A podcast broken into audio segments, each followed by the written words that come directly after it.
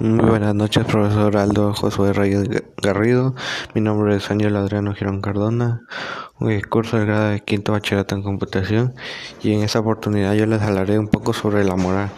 Y la moral que es eh, es un conjunto de normas, creencias, valores y costumbres subjetivas que dirigen o guían la conducta de grupos de personas en la sociedad.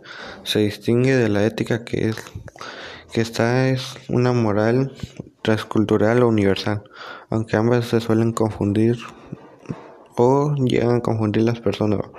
Eh, la moral permite distinguir cuáles son las acciones buenas y malas para un tipo o grupo de social. Otra perspectiva de la definición como el conocimiento de la persona debe hacer o evitar para conservar la estabilidad social. Eh, el término moral es la existencia de acciones y actividades sustentables de valoración moral. Eso fundamentan el ser humano como sujetos de actos voluntarios. Abarca la acción de las personas en toda manifestación, además que permite la introducción y referencia de los valores. Y la, luego seguiría la importancia de la moral.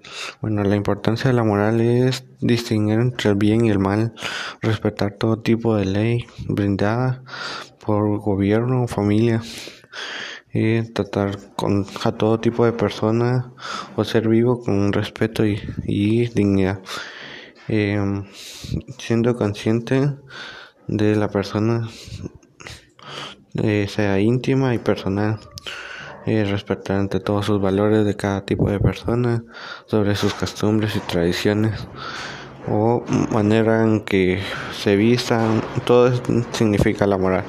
¿Y en qué momento tendríamos que utilizar la moral o en, en todo momento la tenemos que usar?